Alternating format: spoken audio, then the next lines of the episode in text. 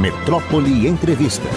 Muito bem, e agora, com muita alegria, eu vou conversar com Antônio Lavareda, cientista político, é, diretor do Instituto de Pesquisas Sociais, Políticas e Econômicas, IPESP, e sem dúvida nenhuma, o maior conhecedor e especialista em pesquisas no Brasil e fora do Brasil. Acompanho você, Lavareda, com muita alegria. Nos conhecemos há tanto tempo, é sempre bom conversar com você. Mesmo você acompanha tudo que está acontecendo nos principais países, pesquisas. Bom dia, Lavareda. Tudo bem com você, meu amigo? Bom dia, Mário. É um prazer voltar aqui ao seu programa, conversar com você e com os seus milhares de espectadores e ouvintes. Pois é, meu amigo. Eu estava vendo o seguinte: uma pergunta que você fez ou uma explicação que você vai dar. Por que nós somos a única democracia com um presidente da Câmara poderoso, filiado a um partido que só tem 1% da preferência popular? Como é que é isso, Lavareda?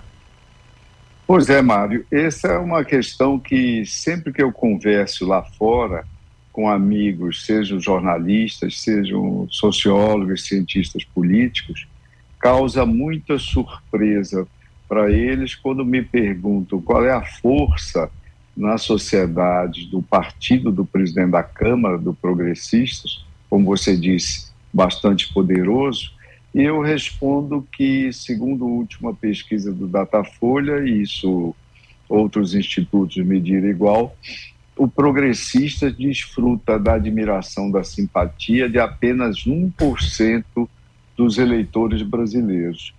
Bem, eles ficam perplexos, porque isso não ocorre em nenhum outro país do mundo, em nenhuma democracia do mundo. Mas a questão é o seguinte: primeiro, isso é positivo ou negativo? Primeira vista, não precisa ser especialista para saber que isso é bastante negativo. O que explica isso? O quadro de debilidade do nosso sistema partidário. Então, os partidos, salvo uma ou outra exceção, não têm enraizamento na sociedade. Então, as pessoas votam em indivíduos, votam nos deputados, candidatos a deputados, X, fulano, fulano, etc. e tal. Segundo as pesquisas, 15 dias depois da eleição, não lembro do partido mais do, do, candidato em quem votava. E, passados poucos meses, mais do que 90 dias, segundo outras pesquisas, só um terço lembram sequer do nome do candidato ou candidata em quem votaram. É, Mário, isso é mais ou menos o seguinte: como se você tivesse um advogado ou advogada, mas você não conhecesse sequer o nome dele. Se você não conhece o nome, provavelmente você não conhece o endereço, não sabe exatamente como é que ele está lhe representando em eventuais causas que você tenha. O que é que nós estamos falando? Nós estamos falando de uma autonomia exagerada da classe política, sobretudo da representação política no espaço parlamentar federal, em relação aos eleitores. Os políticos têm um mandato basicamente autônomo. De certa forma, eles através do voto dos indivíduos, nós eleitores, eles, com o monopólio da representação que a Constituição lhes assegura, traduzindo isso, só se pode votar em candidato filiado a partido, não existe candidato independente, etc. e tal, o que é uma coisa boa a princípio. Mas sim, de base, com base nisso, eles praticamente, tá certo, controlam o jogo político independentemente da vontade do acompanhamento do eleitor. Mas isso não tem se mostrado muito positivo para a nossa democracia. Você quer um, um, um, indicador disso? É um indicador de, de do, do, nosso desenvolvimento. Pega, pega o, o, o, tomemos o desenvolvimento do Brasil em 25 anos. Hum.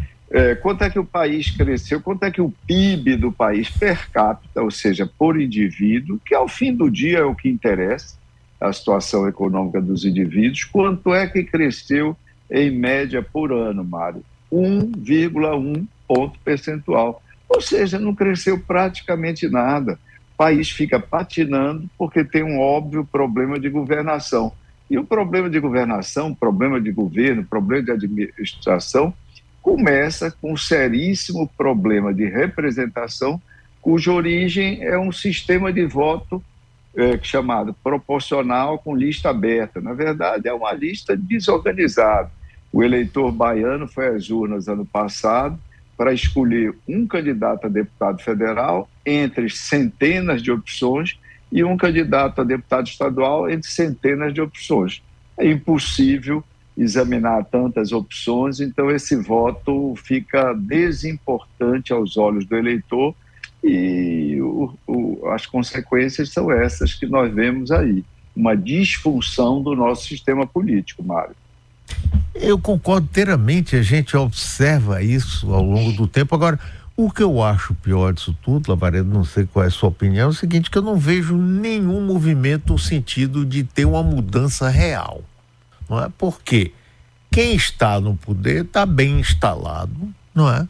A nossa elite está super bem instalada, está incomodada agora um pouco por esse excesso de violência, esse crescendo da violência, mas se mesmo se ficar muito pesado, vamos para os Estados Unidos, vamos para a Europa, vamos para aqui, não sei o quê. E, e, não há um movimento real. Né? Desde a primeira eleição, por exemplo, de Lula, né, que chegou com uma proposta diferente em 2012, acabou não enfrentando as reformas que deveria ter sido enfrentado. Não. E aí vai passando, vai passando agora, Lula 3, um Congresso cada vez mais forte. Você viu o presidente da Câmara, Arthur Lira, se aborreceu com Fernando Haddad porque ele foi dizer a verdade de que a Câmara está forte demais. E aí, Lavareda, como é que a gente começa a dizer, não, mas isso vai, a gente pode? Não vejo. E você, o que, que acha?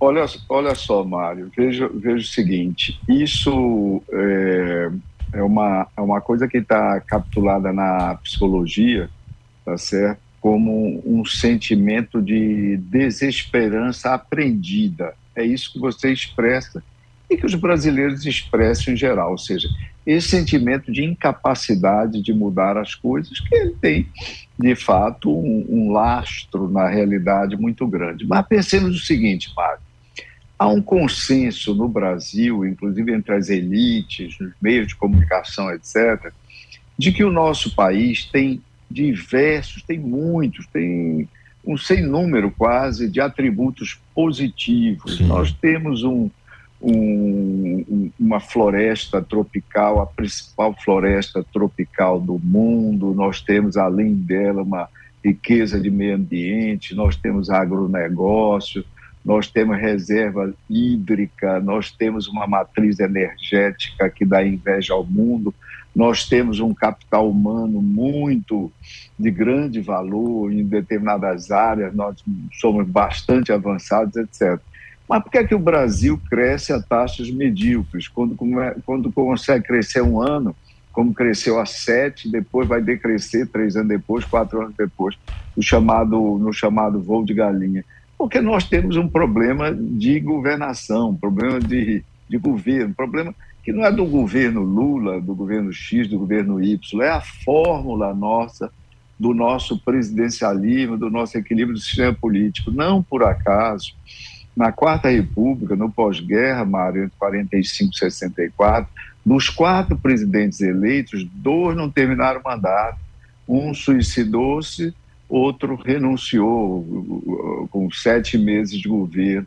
E dos presidentes dessa Nova República, que é a sexta que o Brasil assiste, dois presidentes foram empichados, uma taxa de impeachment, de insucesso muito grande. E, o, e, a população fica perplexa. Isso é uma disfunção do sistema político, exige uma reforma política. O, o, a principal bola de chumbo que puxa o país para baixo é o nosso sistema político. E os culpados disso não são as pessoas, não são os deputados, nem senadores, individualmente, Mário. Há muitos e muitos valorosos entre eles, é, talvez a maioria. O, o, problema é a disfunção do sistema, o problema é regras. Qual é o caminho para isso? A sociedade precisa discutir isso. Os, os meios de comunicação têm um papel, Mário, inestimável nisso. Inestimável. Aos presidentes, é um pouco difícil, ou bastante difícil, empreender a iniciativa da reforma política, porque há tantos outros problemas, e, em geral, os problemas da economia vêm na frente. Eu lembro no governo Fernando Henrique Cardoso, Marco Maciel é, enfatizava a importância de fazer o que ele chamava a mãe de todas as reformas, que era a reforma política, etc.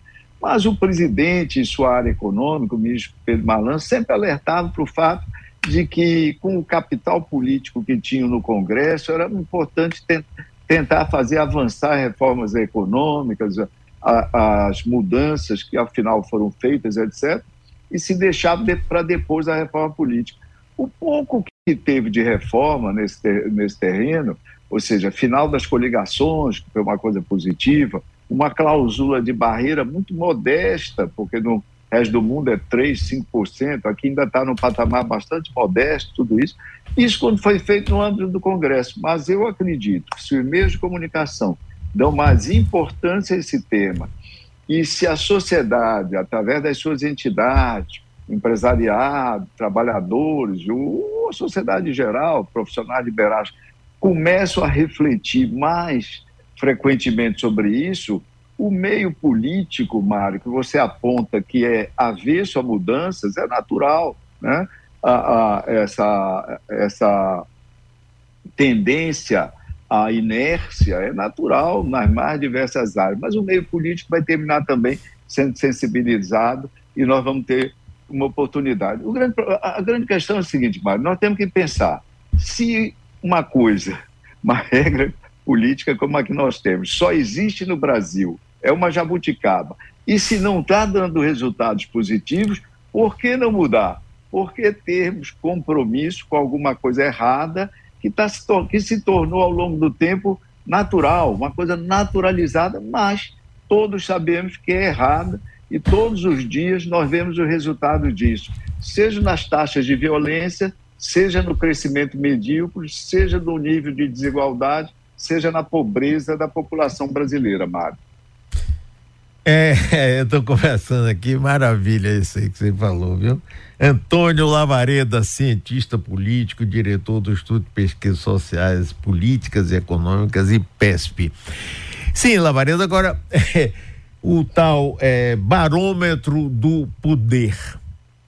Lula, presidente, chegou lá assim, quase que a bola não entra, raspou, como se diz assim, no travessão. Chegou e aí tá, o Congresso Nacional poderoso, forte, eleito, tá lá, tudo legítimo. Como conseguir mudar, mesmo que com calma? De um lado você tem um problema militar que está sendo equacionado, né, com calma, sendo levado, etc do outro lado, você tem a ultradireita nervosa. E apesar de Bolsonaro estar tá inelegível, eu acho, não sei se você concorda, ele de qualquer jeito vai ser um grande eleitor. Até na próxima eleição ele vai trabalhar. E aí, como é que o Congresso vai aderir, ajudar o governo a fazer as modificações que são necessárias? Olha, Mário, primeiro, começando por um comentário seu final sobre a força do bolsonarismo. Eu subscrevo, você faz uma avaliação correta. O bolsonarismo não surgiu por acaso, tem uma série de motivadores, de motivações que levaram a isso, né? E vai se manter, independentemente da, da sorte do ponto de vista de processos criminais, a inelegibilidade do Bolsonaro, etc. Bolsonarismo se mantém Bolsonaro é, obviamente, o líder do movimento e vai é, ser um personagem super influente. Na Itália, o Berlusconi, só lembrando e fazendo a comparação, Mário, o Berlusconi, que faleceu recentemente, ele foi alvo e condenado em diversas ações, alvo de mais de 32 processos. Ninguém tinha dúvida na Itália que Berlusconi misturou os negócios eh, privados seus com os assuntos públicos da República Italiana, do ponto de vista econômico, do ponto de vista financeiro, etc. Tal, mas Berlusconi continuou uma força ativa, embora declinante ao longo do tempo, porque havia outros atores ao seu lado. A força do Bolsonaro como pessoa física na política só vai diminuir um pouco quando surgirem, quando se ombrearem a ele outras lideranças do seu campo, talvez um próximo candidato presidencial, etc. e tal, que ganhe densidade e depois vá diminuindo um pouco a força do Bolsonaro. O Bolsonaro fica aí importante. Eu lembro que o Perón foi eleito em 46 na Argentina, eleito em 52, depois foi para o exílio, a vida dele foi é, investigada, se, se, foram publicados diversos malfeitos que ele teria praticado, etc. Tal. Pois bem, o Perón voltou em 1973, conseguiu se reeleger, ainda fez da então mulher dele a, a sua vice-presidente. Então, Bolsonaro continua forte. Quanto ao presidente Lula, só o presidente Lula seria capaz de vencer Bolsonaro naquelas circunstâncias do ano passado. É. Lembrando que Bolsonaro usou e abusou da máquina do Estado, inclusive com medidas é, que os especialistas mostram que são inconstitucionais. A exemplo da legislação que mudou a tributação sobre combustíveis no meio da campanha eleitoral, sobre o auxílio de 600 reais também, que chega no ano da eleição, o que é algo manifestamente proibido pela legislação, etc. E tal. Então, só o Lula, com a sua hiperforça, prestígio, alguém, ele que é o líder político em países democráticos que mais eleições correu, mais eleições disputou ao longo da história. Né? Ele próprio fez seis eleições é, presidenciais, no agregado teve mais de teve centenas de milhões de votos que ele já granjeou até hoje. Só o Lula ganharia. Então, mas dada a disfunção do sistema político e vamos ligar a minha resposta agora à sua questão, ao meu comentário anterior, Dada a disfunção do sistema político, Mário, você tem uma coligação. O, presidente Lula, hoje, é, na, na, fase atual, estamos falando de agosto, ele faz a sua quarta coligação de governo. A primeira coligação foi a que preparou, que fez o registro da candidatura, aqueles partidos quase todos de esquerda. A segunda coligação, no segundo turno, quando ele traz Simone Tebet, um pedaço do é, PMDB e os tucanos que ainda não tinham vindo para o lado dele é, no primeiro turno. Faz a terceira coligação com União Brasil e PSD ali para viabilizar a PEC da transição em novembro. E agora faz sua quarta coligação, sempre coligações cumulativas. Agora a questão, Mário, é que isso é fruto daquela jabuticaba brasileira que eu dizia. No mundo todo, no presidencialismo multipartidário, as coalizões de governo são obrigatórias, praticamente, porque os governantes, os presidentes são presidencialismo multipartidário, são de, de partidos minoritários no Congresso. Pois bem, mas em todos esses países, essas coligações, em 90%, vou repetir, vou repetir 90% dos casos, são feitas com base em arranjos pré-eleitorais. Ou seja, o eleitor acompanha aqueles arranjos, sabe que aqueles partidos X, Y e Z vão participar do governo, que os outros vão ser oposição, etc. e tal. Mas no Brasil, não. O eleitor lá, quando votou em outubro, ele não sabia, boa parte dos seus deputados e os respectivos partidos, que postura iriam ter em relação ao eventual governo Lula, se ficariam ao seu lado, ficariam na oposição. Isso, é, isso leva a essa coisa que é o centrão na política brasileira, que só existe aqui também, outra jabuticaba. Mário, ninguém vota no centrão, ninguém sabe exatamente quem manda no centrão, mas todo dia você abre a página de jornais, as manchetes, está lá o centrão, inequivocamente um ator decisivo na política brasileira. Como eu chamei no artigo recente, o centrão é uma entidade política metafísica, Mário não tem registro, é uma frente parlamentar sem assinatura. Eu cheguei a exemplificar, é como mais ou menos uma maçonaria que não tivesse as lojas, com aqueles membros que das reuniões das lojas participam. Rapaz, adorei essa entidade metafísica, é isso mesmo. Eu me lembro, inclusive, na eleição de 2018, Lavarenda, é, Alckmin, Geraldo Alckmin, então candidato, ele tinha um apoio do Centrão, ele tinha um tempo de televisão. E eu me lembro que eu entrevistei ele aqui, Bolsonaro estava na frente dele, ele com pouca. É, nas pesquisas, aí ele dizia assim: não, mas é porque não começou o programa de televisão.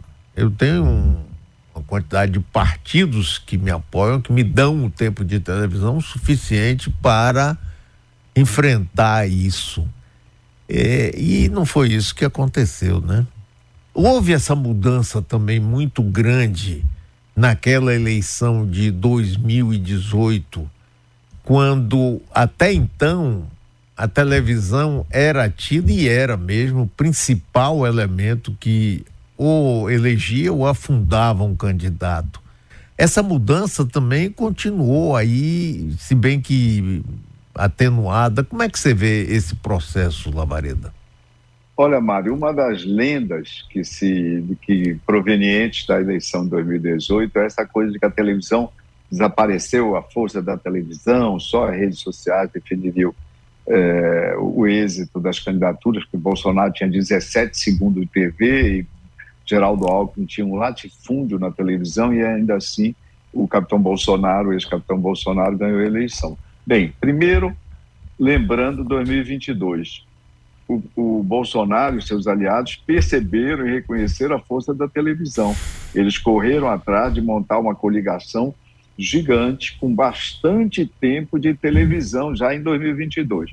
Com relação a 2018, como é que aconteceu isso em 2018, é, Mário? Em 2018, a chamada eleição crítica. É uma eleição que existe em alguns países, em algumas determinadas conjunturas, de crise econômica, moral, social, política, etc. O Brasil viveu uma eleição crítica em 2018. Aí, esses outsiders, eles são eleitos, eles emergem, eh, ocupam muitos lugares nos parlamentos, ganham, como nós vimos, senadores, governadores de estado e o presidente da República representando aí essas forças antissistema no bojo de uma eleição crítica. Por que, é que a televisão não fez efeito? A televisão nunca, antes, mesmo quando nós não tínhamos rede social, nós tivemos um belo exemplo de que quando a conjuntura política impulsiona o processo eleitoral numa determinada direção, não tem tempo de televisão que resolva. Em 1989, você lembra daquela eleição, Mário? Ulisses Guimarães também tinha um latifúndio na televisão confiava no seu tempo da televisão. E teve praticamente a mesma votação, curiosamente, de Geraldo Alckmin em 2018. Praticamente a mesma votação, tendo de forma quase equivalente um caminhão eh, de, de, de tempo de televisão, de minutos de televisão. Porque que a candidatura de Ulisses era a candidatura da nova república, que também naquela circunstância de uma eleição crítica estava totalmente na contramão da vontade, da aspiração majoritária do eleitorado brasileiro. E não havia rede social, é o melhor exemplo, Marcos. É verdade, mas bem, bem lembrado. Agora, o, o Lavareda, você acompanha uh, pesquisas e o, o, o, cenário político de vários países. Os Estados Unidos, por exemplo, teremos eleições no próximo ano. Joe Biden diz que é candidato à reeleição, está idoso, de vez em quando toma uma queda, etc. E do outro lado, Donald Trump querendo voltar. Você, o que é que você tem acompanhado desse cenário aí que é tão importante, inclusive, para a gente aqui? Olha, é fundamental. A eleição americana é tão importante para o mundo, Mário, que eu, eu tenho a ideia, eu sempre digo que todos os, os, cidadãos de todos os países do mundo deviam votar na eleição americana, mesmo que o voto fosse censitário, que nossa, o peso do voto do eleitor brasileiro, argentino, inglês, fosse pequenininho, mas todos deviam é, poder participar, porque é uma eleição que tem impacto mundial. Aliás, Mário, você lembra, houve um momento simbólico que mostrou que uma candidatura presidencial norte-americana, ela de fato fala ao mundo. Foi ali por volta de meados de 2008, na eleição é, norte-americana na eleição do Barack Obama em 2008, quando ele fez um discurso na coluna da Vitória para 200 mil pessoas em Berlim. Você lembra disso? Lembra. Foi naquele momento. O Obama fazendo campanha em Berlim, que esse sentimento da importância, como você lembrou há pouco da eleição americana para nós e para o mundo, se impõe. Pois bem, é, você também falou ainda há pouco, fez menção ao Bolsonaro, despeito dos processos, etc. e tal, a força dele era inconteste, porque a origem dessa força não mudou. Os fatores que levaram à constituição do bolsonarismo não haviam mudado. Rigorosamente, ipsis literis, o mesmo se aplica ao trumpismo. Está lá o Trump é, com a sua força. O Trump representa, sobretudo, as frustrações, a raiva, o ressentimento de vastos setores do eleitorado branco, o eleitorado branco sem formação universitária na sua maioria, ou seja, baixa escolaridade, com posições na, na, na estrutura econômica é, de classe média e média baixa, média baixa, sobretudo, tá? e que resiste a esse processo de mudanças, vendo ao seu redor uma sociedade multiétnica, onde, do ponto de vista de peso quantitativo, esse segmento da sociedade, eu falei, brancos, né, de baixa escolaridade, classe média baixa, vai ficando para trás, vai sendo ultrapassado nas oportunidades de emprego, nas oportunidades de formação escolar e, sobretudo, no status, no, no sentimento de que eles eram os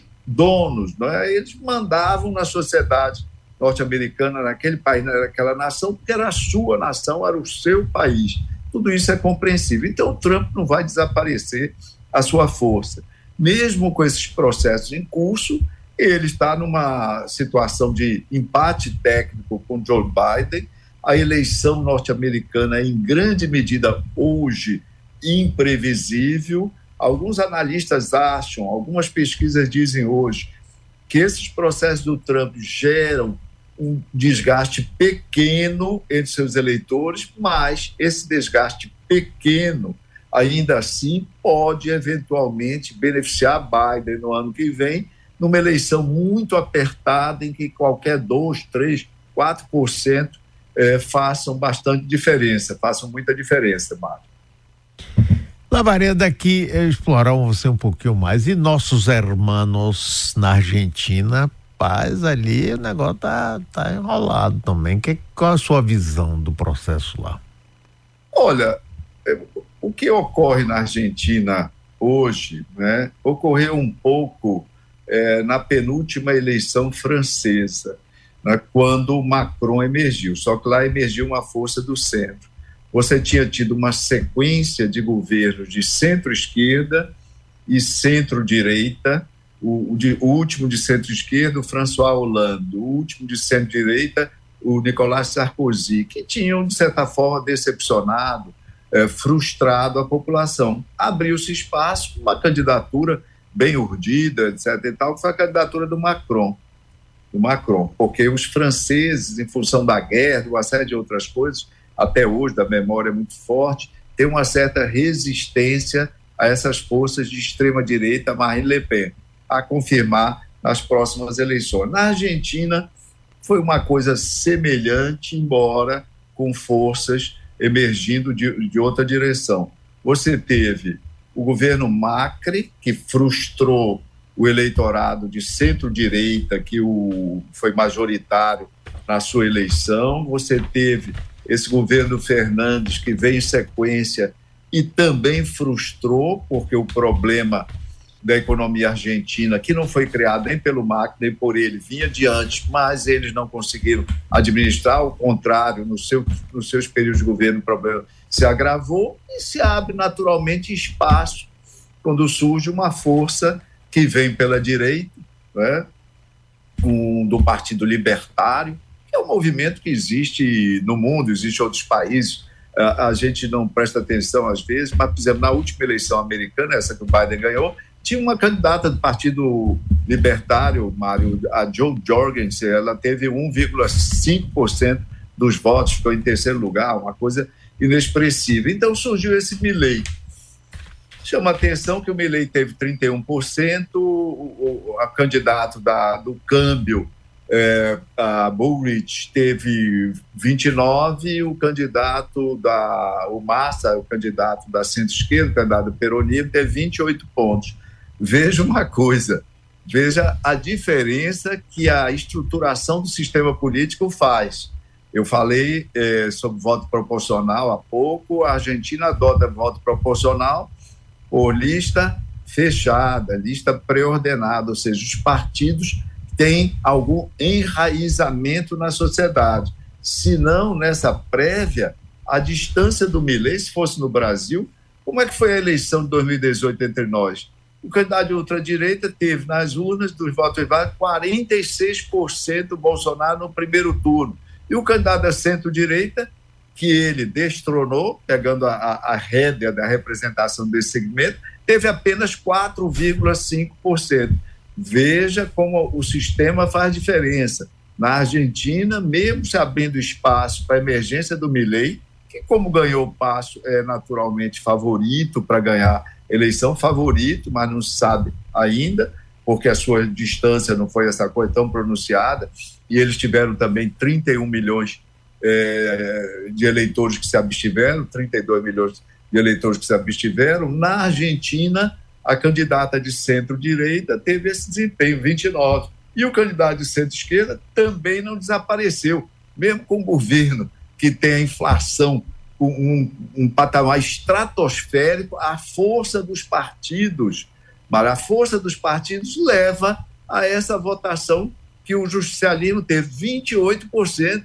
É, é isso que a gente precisa ver quando a gente diz: olha, a ultradireita ganhou na Argentina. Ganhou sim, mas o sistema partidário argentino mostrou o vigor da sua estruturação. Grande Isso Lavareda. Decorre de, regra, é, decorre de uma regra que é o mesmo sistema proporcional que nós utilizamos aqui, só que não é essa bagunça desse voto individualizado. Valeu, Lavareda. É sempre muito bom conversar com você, viu? Parabéns, um abraço. Muitíssimo obrigado, amigo. Muito obrigado mesmo.